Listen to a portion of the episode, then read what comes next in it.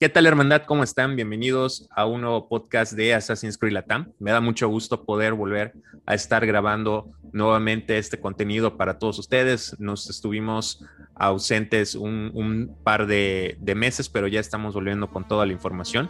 Y bueno, eh, vamos a hablar de muchos temas que, como siempre, eh, creo que son de interés para, para toda la comunidad. El día de hoy me acompaña un gran amigo de la, de la hermandad, un miembro del equipo, me acompaña Eduardo Enrique de El Salvador. ¿Cómo estás, Lalo? Hola, Carlos, gracias por invitarme a grabar este podcast. Y así es, este, hoy vamos a hablar de temas ahí que creo que a todos nos interesan y sobre todo de pues la franquicia que más queremos nosotros, que es de Assassin's Creed. ¿Cómo andas, Carlos? Muy bien, aquí ya un poquito más recuperados de, de todo el trabajo y listos ya para para comenzar nuevamente esta, esta nueva etapa de, de, los podcasts de Assassin's Creed Latam. Y bueno, Lalo, fíjate, vamos a entrar ahorita un poquito de lleno con, con, este, con este tema que creo que es muy relevante para, para todos y se trata un poco de cómo Assassin's Creed ha estado cambiando con el paso de los años la duración de sus juegos y cómo esto repercute en, en, muchas cosas, ¿no? De hecho, esto yo creo que es una continuación de live que tú y Fernando Piedra hicieron hace un par de semanas, en donde estuvieron hablando de, de este tema con motivo del anuncio que se hizo en el más reciente Ubisoft Forward, donde hablaban de un año 2 de Assassin's Creed, algo que es. es novedoso para, para la franquicia y no sé si tú quieras comentarle un poco a los que nos están escuchando, eh, ponerlos en contexto sobre lo que platicaban Fer y tú en, en, aquella ocasión.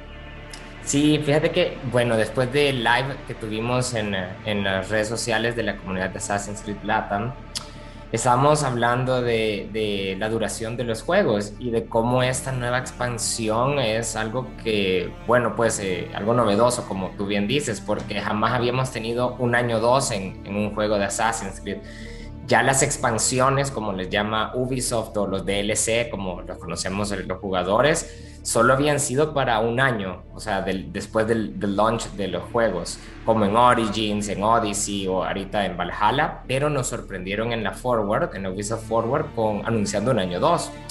Y estábamos comentando, esto significa que, ponle, eh, Assassin's Creed Valhalla, el título más reciente, se lanzó en 2020 entonces vamos a tener contenido de Assassin's Creed eh, para, eh, para, para, Valhalla este 2021 y vamos a tener un año 2 en 2022. Entonces eso extiende la duración del juego y por ende estamos asumiendo o, pues pensando a futuro que tal vez no veamos otra entrega principal en, en uh, consolas o PC hasta 2023 o inclusive 2024. Y bueno, a partir de esta plática surgió como este tema de la duración entre los videojuegos de, Assassin's Creed, sin contar las expansiones, claro, o DLCs.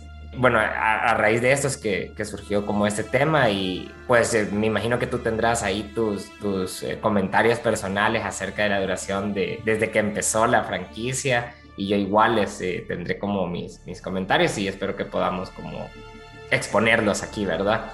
Sí, claro. De hecho, bueno, yo creo que hay ciertas eh, razones por las que eh, Ubisoft está haciendo todo esto. Me gustaría esto comentarlo en, un video en YouTube que espero salga en, estos días, pero centrándonos en la duración del juego, fíjate, Lalo, que es muy interesante cómo ha ido evolucionando la, franquicia con, el paso de los tiempos, ¿no? Porque Assassin's Creed, el primer juego de 2007, tenía una duración, yo creo que a lo mejor poquito más de, de 20 horas, ¿no? Ya bien jugado al 100%. Sí. Assassin's, Creed 2 nos lleva como unas 40 horas, así muy, muy bien hecho. Lo mismo con Brotherhood, con eh, Revelations y ya con Assassin's Creed 3 unas 50. Yo me acuerdo que creo que con Black Flag me habría llevado como unas 80 horas. Por ahí Unity más o menos lo mismo hasta que llega Origins y ya rebasamos las 100 horas, llega Odyssey, rebasamos las 200 horas, llega Valhalla y ya rebasamos, hay algunos que ya estamos por rebasar las 300 eh, horas, ¿no? Yo al momento en el que les estoy grabando este podcast tengo un total de entre 287, 290 horas de, de juego y eso es que eh, estuve descansando de, la, de la PlayStation, entonces sí es, digamos, bastante lo que, lo que hemos estado jugando. Ahora, vamos a entrar, al, al debate existencial entre es bueno o es malo que duren los videojuegos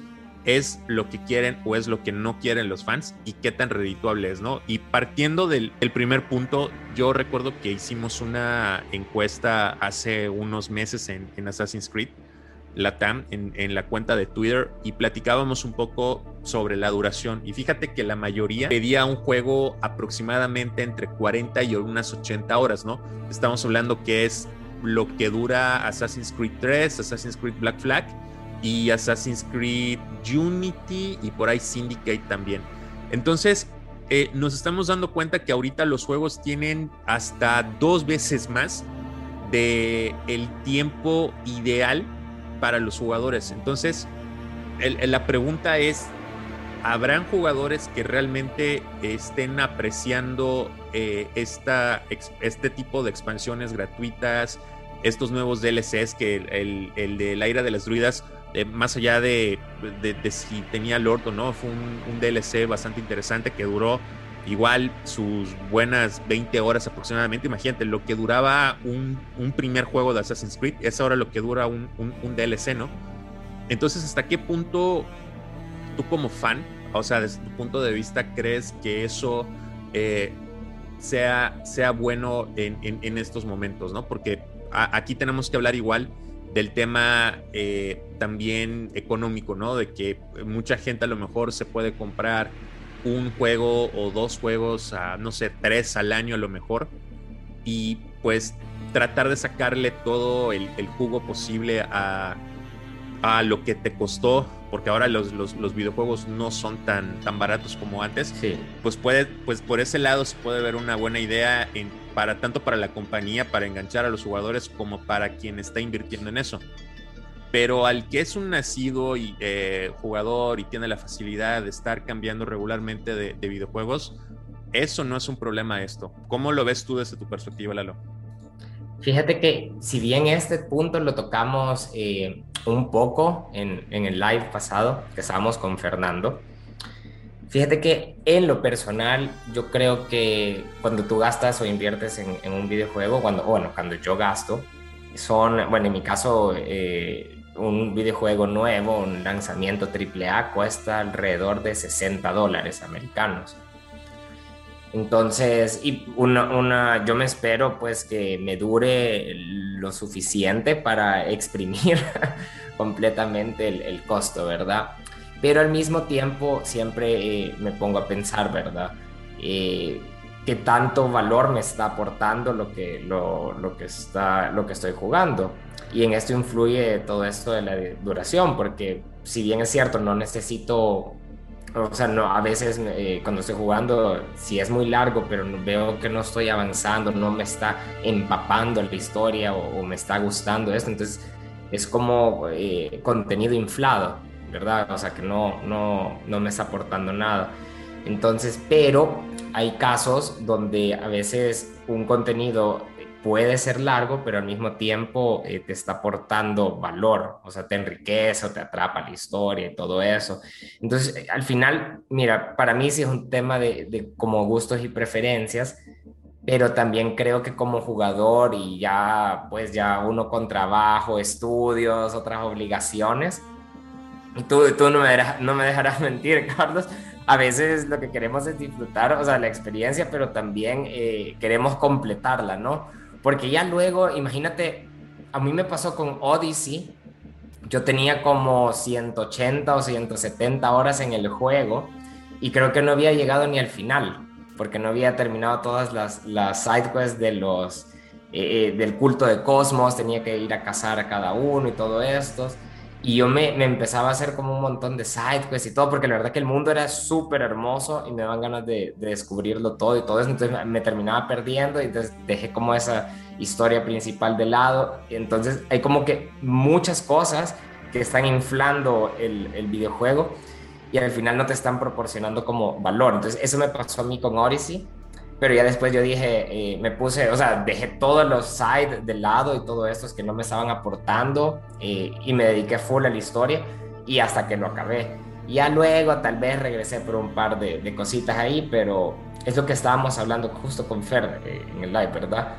Que no me importa, creo que a los jugadores les importa mucho que lo que jueguen pueda tener una duración idónea, pero que al mismo tiempo la narrativa eh, sea, muy buena o que te aporte valor y que no nos gusta, bueno, también esto, esto sí, es personal, que no nos gusta como estas eh, aventuras eh, secundarias que no tengan sentido, que no tengan valor y que se sientan forzadas u obligadas. Entonces, eso es algo que, y creo que, todo, creo que todos los jugadores que criticamos eso, que cuando una misión secundaria se siente forzada, pierde el gusto, Carlos. Eso, no sé qué pensarás tú de, de, eso. Sí, me pasa, me pasa un poco justamente como, como dices, ¿no? Si, si vamos repasando un poco cómo eran las misiones secundarias en Assassin's Creed a raíz de que nacieron como tal, que fue en Assassin's Creed 2, eran misiones que te aportaban cierto valor dentro de la misma narrativa del, juego, ¿no? O sea, yo recuerdo, por ejemplo, misiones en Assassin's Creed 2 como las carreras, los eh, mensajes en, el palomar, la, carta de los templarios. O sea, son, son misiones que a pesar de que eran secundarias, te metían todavía dentro de la misma inmersión del mismo juego. Entonces habían, habían misiones que eran realmente eh, con, esencia, ¿no? O bueno, más fácil, cuáles eran, yo creo, las misiones eh, no más complicadas, pero sí las más elaboradas, hablando de, temas secundarios, las tumbas de los asesinos. Entonces eran misiones que te envolvían totalmente dentro del juego, ¿no? Porque, o sea, no, no te salías de la misma narrativa, sabías que estabas jugando algo también muy importante que te invitaba a seguir, que te invitaba a que quieras hacer algo más allá de la línea principal que te marcaba la, misma narrativa del, juego. Entonces yo creo que eso era algo muy interesante. Sucede yo creo lo mismo para toda la, saga de Ezio. Ya cuando estamos, por ejemplo, con eh, Connor en Assassin's Creed 3, empezaron las misiones secundarias, pero yo creo que un poco más ambientadas en la época, ¿no?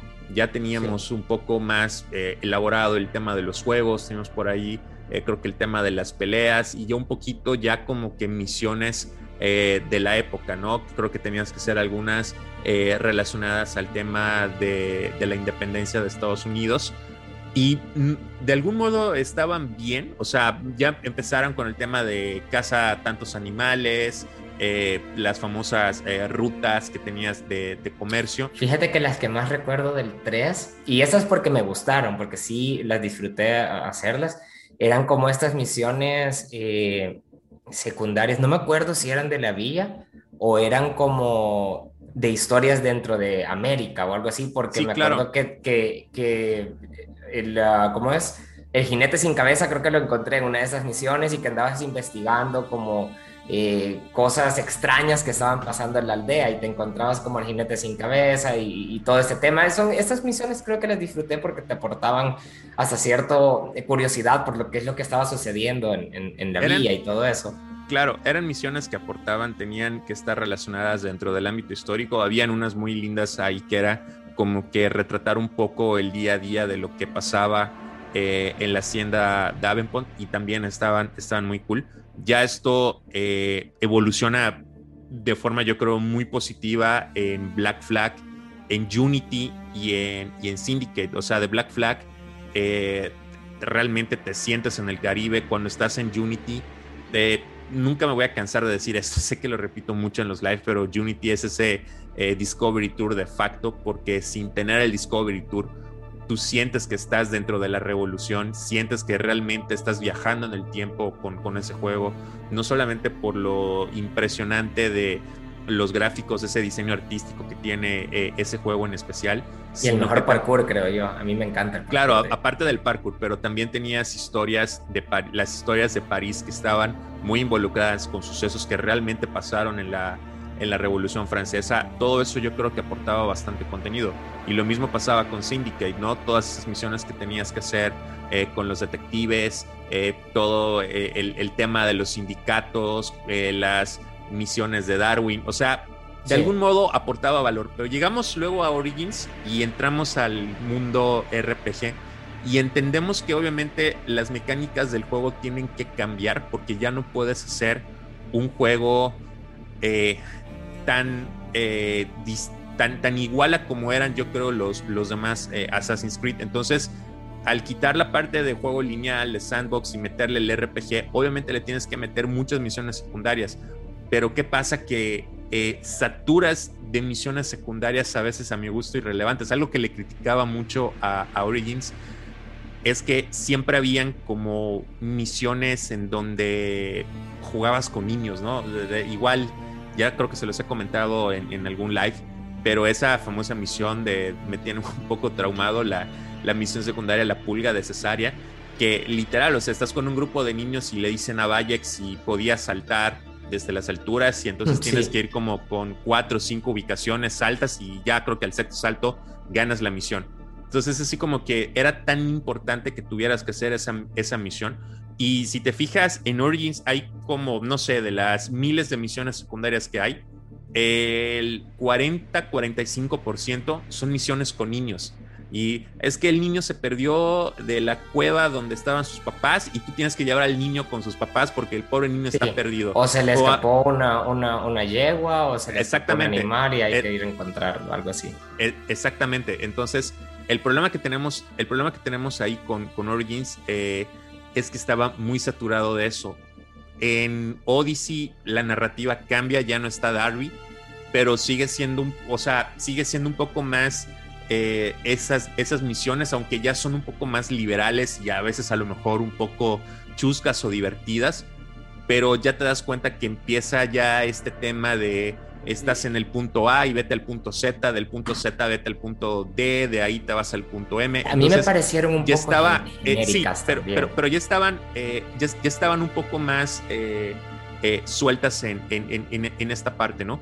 Y llegamos a la parte de Valhalla y en Valhalla lo que estamos viendo es que tenemos las mismas historias, misiones secundarias, ya empiezan a estar más elaboradas, pero no se dejan de, olvidar como que todavía de esa, de esa narrativa, ¿no? Por ahí me tocaron cuatro o cinco misiones que dices, o sea, una donde Eivor tiene que jugar a que es el, es el gigante, eh, una donde está en la casa del árbol de unos chicos, en otra donde está eh, jugando las escondidas, o sea, entonces...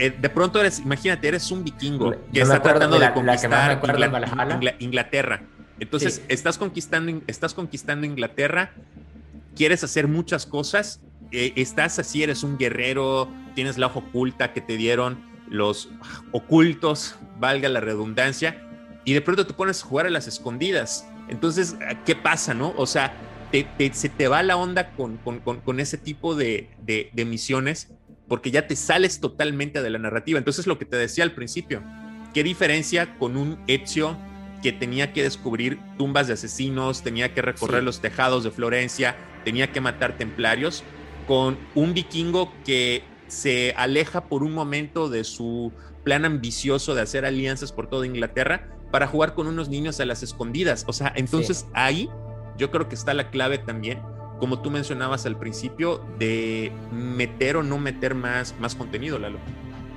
Fíjate que, y, y bien lo estabas mencionando en Valhalla, que, las misiones secundarias eh, se parecen un poquito a las de Origins, pero si son, eh, mira, algunas veces, algunas las he disfrutado, otras no, porque me parecieron un poco tediosas o que no aportaban mucho. O sea, sí está bien que como que estén ahí, pero creo que se pueden eh, encapsular de mejor manera.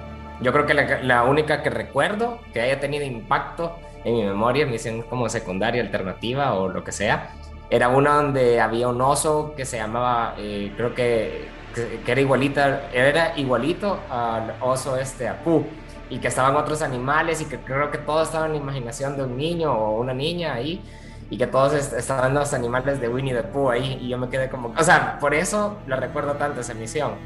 Entonces, y que le gustaba la miel a este oso o algo así. Pero fue la misión más extraña que, que hice y creo que por eso me, me eh, la tengo pegada en mi cerebro. Pero vamos a eso, o sea, no tiene absolutamente nada que ver lo que te acabo de mencionar con un asesino, un templario o un vikingo. Entonces, si lo comparamos con otras misiones secundarias como las de Ezio, que sí tenían como descubrir tumbas o más información de tu familia o, o la capa de los Medici o algo que por lo menos aportara o que tú dijeras, ah, tiene relación con, con un poquito con la historia, ¿verdad? Aporta.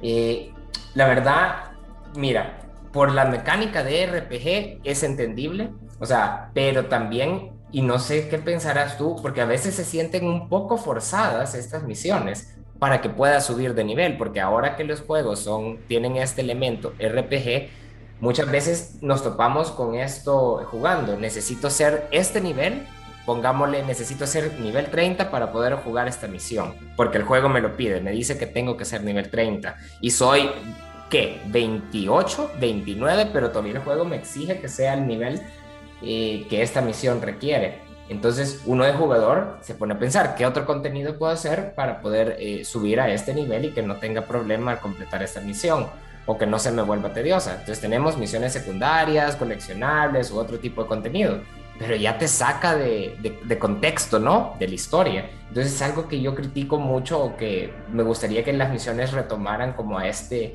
eh, rumbo de estar un poco ligadas con la historia o un poco ligadas tal vez con los personajes de apoyo, con los support characters, para que tú todavía te sintieras inmerso en, en, la historia. Y algo que yo tal vez de los RPG que he jugado, que tal vez las historias secundarias eh, tenían su propia narrativa o te aportaban algo y tal vez no eran parte de la historia, pero tenían su propia línea narrativa cada, cada, cada misión secundaria. Y el, uno de los juegos que se me viene a la mente es un Witcher, o un The Witcher específicamente, el 2 o el 3, que cada misión secundaria que tú jugabas en ese juego, porque tal vez hay que mencionar que tiene, eh, pues, ha de haber servido de un poco de inspiración para los juegos de Assassin's Creed. Eh, es que cada misión secundaria tenía su propia narrativa y eso era algo elegante, diría yo, o algo algo creo que bien hecho en el sentido de que te sentías inmerso en esa historia y era porque tal vez era de algún personaje de ayuda o de soporte, que también si nos vamos de regreso pasaba mucho en la en Syndicate o en, uh, o en la trilogía de Ezio, ¿no? Que a veces tenías las misiones eh, secundarias, algunas de, de Da Vinci, ¿no? Pero como era un personaje de apoyo, o sea, te sentías, o sea, que estabas eh, inmerso todavía en la historia, estabas ayudando a este personaje y esto, o en Syndicate. Entonces, algo así me gustaría explorar en los siguientes juegos. Bueno, es que aquí también tenemos que hablar de algo que eh, está, está sucediendo, ¿no? Porque ah, ahorita acabas de mencionar The Witcher, ¿no? Pero yo me iría a lo mejor ahorita por lo más reciente que fue en noviembre de 2020 con Spider-Man Miles Morales, que es un juego de de, de 20 horas, en donde el juego es un hit o sea, y creo que el primer Spider-Man estuvo más o menos en esa misma duración y fue también nominado a, Juego del Año, ¿no? Un God of War que tampoco dura, creo que a lo mejor dura unas 40, 50 horas, realmente ya lo jugué, lo tengo platinado, pero no recuerdo exactamente la, cantidad de, horas que le invertí, pero no son muchas. Aquí yo creo que eh, el, problema, eh, retomando nuevamente la premisa del tiempo, es eh, si obviamente eh, estamos llegando a la conclusión de que se ha extendido demasiado el tiempo, pero no con un contenido de calidad. Y fíjate algo muy, muy interesante que, que pasa, por ejemplo, en las películas. Y voy a mencionar una que no sé si tú la hayas tenido, hayas tenido oportunidad de verla o alguien que nos está escuchando, pero se llama Cinema Paradiso. Es una película italiana de, creo que de 1988. Es una película muy bonita, se las se la recomiendo bastante. Si, si no han tenido oportunidad de verla. Pero fíjate, Lalo, en esta película, eh, cuando la proyectaron por primera vez, no tuvo una recepción tan buena la, la, cinta como tal. Hacen unos recortes como de unos 20, 35 minutos aproximadamente de la película y la película se vuelve un hit, pero un hit que fue creo que ganadora de mejor película extranjera en la entrega de los Oscars y, es una película que te digo, o sea, a mí personalmente me gusta mucho verla, o sea, de verdad es una película muy bonita y hace poco, eh, digo, obviamente ya cuando tienes esa fama de, de, ser un clásico, entonces eh, típico que sale la versión del director, ¿no? Y que tristemente ahora, si tú quieres ver la película, ya prácticamente solo te aparece la versión del director. ¿Por qué? Porque pues obviamente es como que lo, último, lo más nuevo. Y cuando volví a ver esa película con, en esa nueva versión, no me agradó tanto. O sea, no, no me sentí como contento con la película. Sentía que eh, eh, te daba otra explicación, otro giro. Y me pongo a pensar si eso le, le pasó, por ejemplo, a un Assassin's Creed Odyssey y a un Valhalla ¿Qué pasa si a esos dos juegos le quitamos unas 100 horas, Eduardo, de misiones secundarias en Odyssey, de alianzas en Valhalla y nos centramos un poquito más en la, en la narrativa? ¿Qué tanto pudiera, pudiera haber afectado? ¿Lo hubiéramos sentido con más lore de Assassin's Creed? ¿O nos hubiera pasado lo mismo y decir, no, esto no, no se parece mucho a los juegos de antaño de Assassin's Creed, ¿no? Porque Origins, digamos que no le podemos echar esa culpa de, juego, pero, pero sí nos, nos, pasa con esto, ¿no? Entonces, yo creo que ahorita el problema con los jugadores es que no están pidiendo tanto tiempo en un juego, pero aparte tampoco están sintiendo que estén jugando algo como un Assassin's Creed como tal, ¿no? O sea, están jugando algo que se llama Assassin's Creed Odyssey, algo que se llama Assassin's Creed Valhalla, pero que no lo terminan de sentir como un verdadero Assassin's Creed. Entonces, ¿crees que recortándole el tiempo se hubiera podido sentir como un Assassin's Creed? ¿O más cercano a un Assassin's Creed? Fíjate que yo veo que hay una, una, una, mira, para empezar voy a ver esa película que acabas de mencionar, porque no, no la he visto, pero sí he escuchado mucho de ella y recuerdo que cuando tenía mis clases de cine, a cada rato la mencionaba mi profesor y yo nunca, nunca la vi. Voy a hacer un mea culpa ahí. Mira, a mí me ha pasado algo eh, similar, pero tal vez con Blade Runner. Vi la primera versión que vi, me encantó, y la segunda versión que vi, aunque hay un montón de versiones de esa película, ya después ya... No, es que no me gustara, sino que tal vez es porque no era como la recordaba a la primera experiencia que tuve. Y yo creo que desde mi perspectiva, y porque he hablado con muchos fans de Assassin's Creed y eso, Fíjate que a mí me gusta un montón Odyssey. Yo creo que es el juego que todavía está ese caluroso debate que si es o no es un Assassin's Creed, si se siente o no se siente como un Assassin's Creed. Y mira, yo tengo un montón de horas en Odyssey porque a mí me encantó el juego. Puedo, puedo decir las cosas que me gustaron, pero también puedo decir las cosas que no me gustaron. Y mira, si yo le recorto unas 100 horas de misiones secundarias o misiones de ir de punto A a punto B o así como tú bien decías de eh, ir a ayudarle a un niño o algo así que se le escapó una yegua o se le escapó un caballo o solamente se perdió o este tipo de misiones así, solo para subir un punto de, de nivel o algo para poder seguir con la historia. Yo creo que podríamos tener una buena historia porque a mí, a mí sí me atrapó la historia del juego yo sí estaba interesado en Cassandra, en el culto de Cosmos, entonces sus orígenes de, la, pues, de, este conflicto templario asesino. yo creo que sí había una muy buena historia y también con ah, personajes de apoyo y todo esto, que es por lo que yo terminé eh, eh o sea, por esa razón misma eh, eh, terminé el juego, terminé cazando al culto de Cosmos, sentía, al final yo sentía que ya estaba dándole casa a templarios y eso me, esa sensación de estar cazando el culto de Cosmos, descubrir quién era el jefe, me hizo recordar a los nueve asesinatos que tuvo Altair en, la primera entrega, ¿no? Entonces, creo que sí podríamos dejar un buen contenido si tal vez, cabal como tú dices, recortáramos secundarias o les metiéramos, se, se le inyectara narrativa que aporte de verdad o que pueda mejorar a los personajes de apoyo. Y siento que esto, este tipo de misiones secundarias, o que, que tú bien hablas o que yo también eh, deseara, son los que recibimos en DLCs. Esos DLCs a veces yo pienso que deberían de ser como las misiones secundarias de los Assassin's Creed. Y si bien un DLC o una expansión, eh, pues podría ser tal vez algo eh, diferente, ¿no? Siento yo.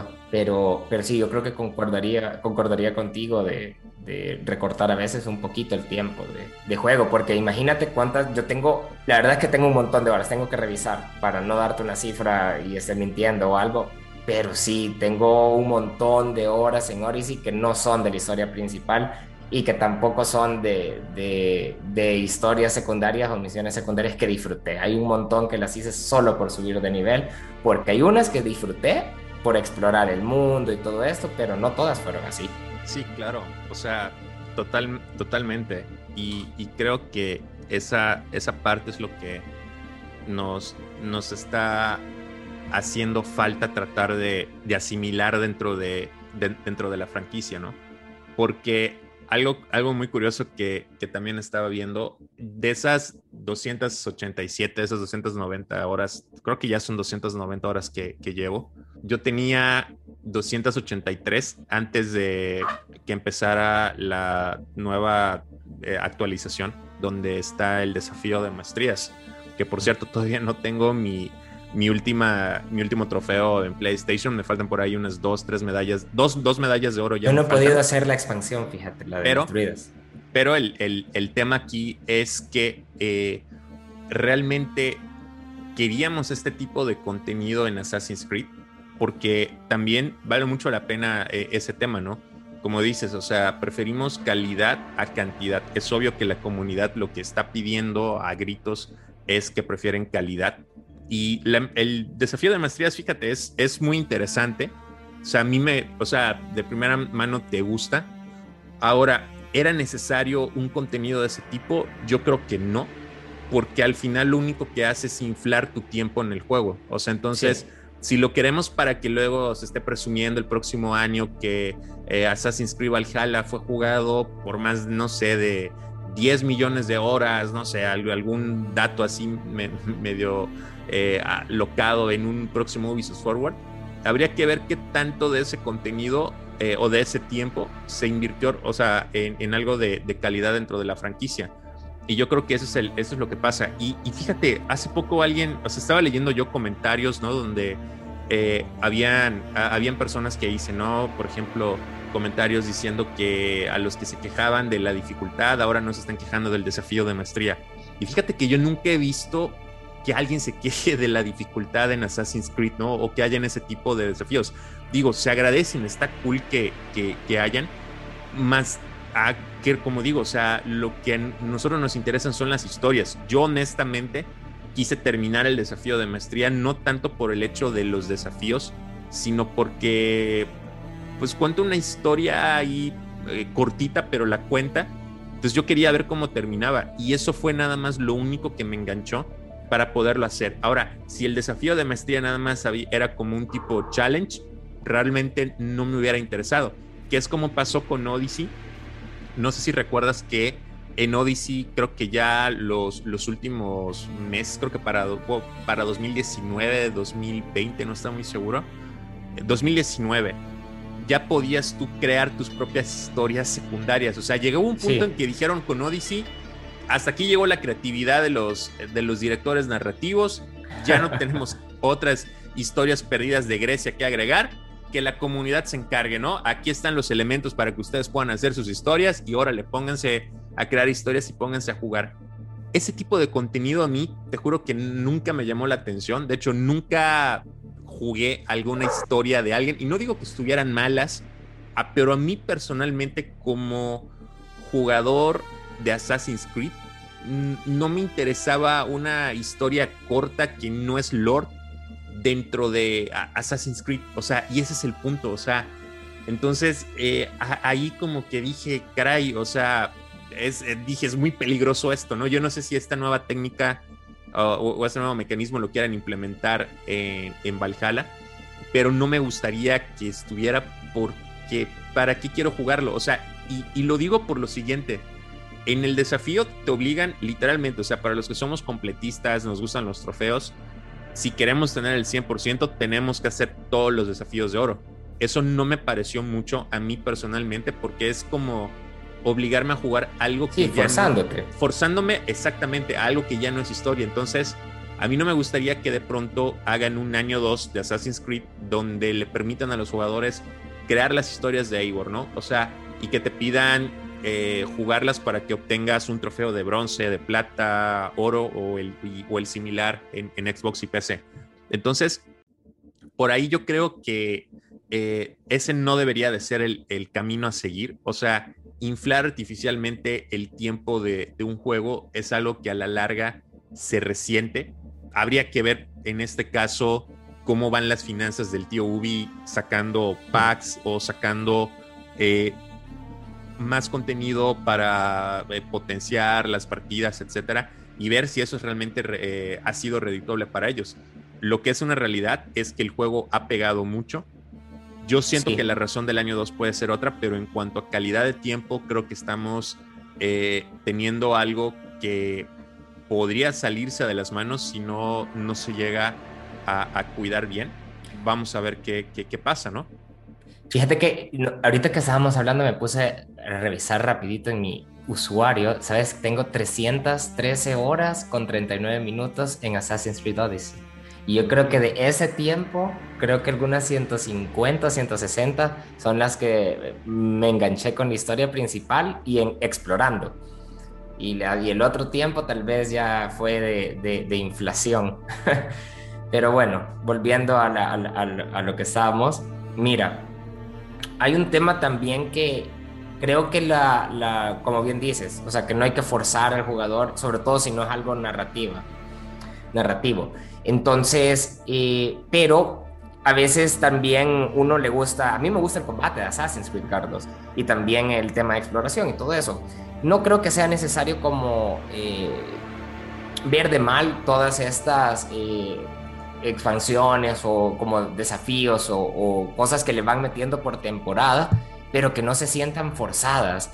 Porque fíjate que algo que a mí me gustó de las historias de Grecia era de que, o sea, yo me metí y lo sentí como un creador de, contenido y todo esto y disfruté y se creé, creé, creé yo mis misiones, algo ahí locas en, en Odyssey, pero no es algo a lo que estuviera regresando eh, muy seguido yo lo vi más como una oportunidad también para los jugadores eh, que somos muy fanáticos del mundo de los videojuegos y de la industria y que queríamos probar cómo, cómo funciona hacer una side quest en un videojuego y darnos como esta herramienta para darnos una probadita cómo es hacer un videojuego o una misión secundaria. Yo lo, ve, lo vi bien, pero eh, sí, no es algo que yo forzara a todos los jugadores como para para hagan sus historias o este, este, esto, estas son las misiones secundarias, esto es forzado, o sea, no lo viera, o sea, así no me gustara.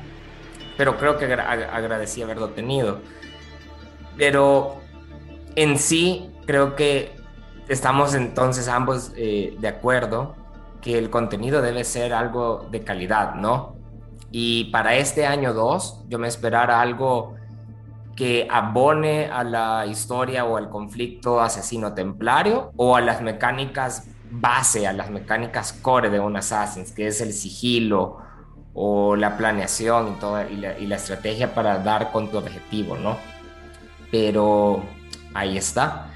Creo que ya los jugadores ya vamos entendiendo qué es lo que queremos en un próximo Assassin's Creed. Estamos siendo más vocales, los fans están siendo más vocales en qué es lo que desean y mira, Carlos, el tío Ubi siempre está escuchando a los fans. Eso es algo que a mí me ha constado y ellos también lo, mencionan y han estado escuchando. Yo creo que a partir de estas conversaciones, las conversaciones que tienen los fans en línea, creo que ellos se dan cuenta, los desarrolladores, los desarrolladores se dan cuenta y pues pronto lograremos o se logrará tener, eh, regresar a las bases o a las mecánicas que pues que tanto deseamos, ¿no? 100% por supuesto. O sea, digo, algo que eh, no, no debemos de dudar es que el, tío Ubi ahí siempre está pendiente. De hecho, recientemente hubo una, una encuesta donde pues se les estuvo haciendo, creo que fueron dos o tres preguntas muy puntuales para, para todos los fans, pero fue una encuesta a nivel internacional. Cualquier persona la,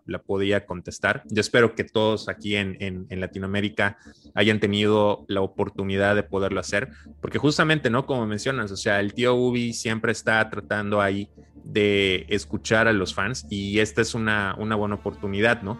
Por ahí siempre se, comenta o, se menciona que eh, pues el, el, interés económico, que luego no nos escuchan, pero pues vaya, tenemos que creer en que pues por algo nos están haciendo este tipo de encuestas y pues yo creo que ahí eh, espero que todos hayamos podido poner nuestro sentir, obviamente de forma respetuosa para que Ubisoft sí realmente nos pueda tomar en cuenta y, hacer todo esto, ¿no? Entonces, yo creo que en conclusión podemos ir resumiendo que eh, tenemos un contenido artificialmente que no ha sido el esperado, yo creo, para un videojuego de Assassin's Creed, teniendo en cuenta lo que se ha hecho en entregas anteriores con muy, muy buena calidad, incluso por las, hecho por las mismas personas que hicieron Assassin's Creed Valhalla. Esperemos que ya Ubisoft vaya entendiendo este tema, que nos vayamos enrolando en otras cosas y que en cuanto al tiempo que es este, el, el tema de este podcast, podamos entender realmente qué le conviene tanto a la empresa como a los fans y poder buscar ahí a lo mejor una especie de eh, línea, no línea temporal, eh, de poner una, una línea en donde podamos estar estableciendo ya los tiempos de un juego. Yo creo que lo mejor que puede pasar es tener un poquito más de 100 horas, quizás unas 120, 130 horas para tener algo ya eh, muy elaborado y de esa forma poder tratar de darle pues un merecido descanso a esta, a, esta saga a la hora de jugar, de que puedas disfrutar la historia y no de que te pases meses y meses tratando de terminar un juego y que no lo puedas hacer por todo el relleno artificial que, eh, que hay. Lalo, no sé si hay algo más que quieras comentar. Pues nada más quería que tal vez cerrar mencionando cuál fue el mejor DLC para nosotros o cuál disfrutamos más de la franquicia y de ahí tal vez nos vamos. No sé tú si quieres empezar, Carlos, para ti, ¿cuál fue el DLC que más disfrutaste de, la franquicia? Realmente he disfrutado, yo creo que, que todos, o sea, desde los primeros de Assassin's Creed 2 y el de Da Vinci en, en, Brotherhood. Eh, quizás ahorita mi, mi favorito por cómo eh, se están dando las cosas dentro de Assassin's Creed. Yo creo que el DLC con más lore de todos los juegos de Assassin's Creed es el de Revelations, el del sujeto 16. Si no han tenido oportunidad de jugarlo, háganlo. No saben de lo que se están perdiendo. Es un pedazo de DLC. Es la pura esencia de Assassin's gameplay, Creed. El gameplay en ese, ese es mi favorito también, Carlos. Sí, claro. si tengo que elegir uno, si tengo que elegir uno, ese totalmente mis expectativas las superó completamente, porque no, no me lo esperaba de esa manera y me aportó, y aportó un montón. Y con puzzle, las mecánicas de, puzzle y todo esto, eh, creo que me encantó. Entonces, bueno, ahí están nuestros DLCs favoritos. Perfecto. Bueno, hermandad, pues hasta aquí dejamos este podcast. Espero que les haya gustado. Si llegaron hasta este punto, muchísimas gracias. Esperemos que nos puedan estar siguiendo en todas nuestras redes sociales. Recuerden, Twitter, Assassin Latam, Instagram, Assassin's Creed Latam, Facebook Assassin's Creed Latam y en Twitch estamos transmitiendo desde mi canal Carlos Cuevas Val. Así que espero verlos prontos por allá. Lalo, ¿cuáles son tus redes en Twitter? A ver, me pueden encontrar como The Silent Wolf en Twitter y bueno, ahí es donde más paso activo. Solo que The Silent Wolf es con un 3 en vez de una E. Y tuiteo más que todo de Assassin's Creed. Perfecto. Bueno, hermandad, pues estamos en contacto. Esperemos poder contar con ustedes la próxima semana aquí en su podcast. Saludos.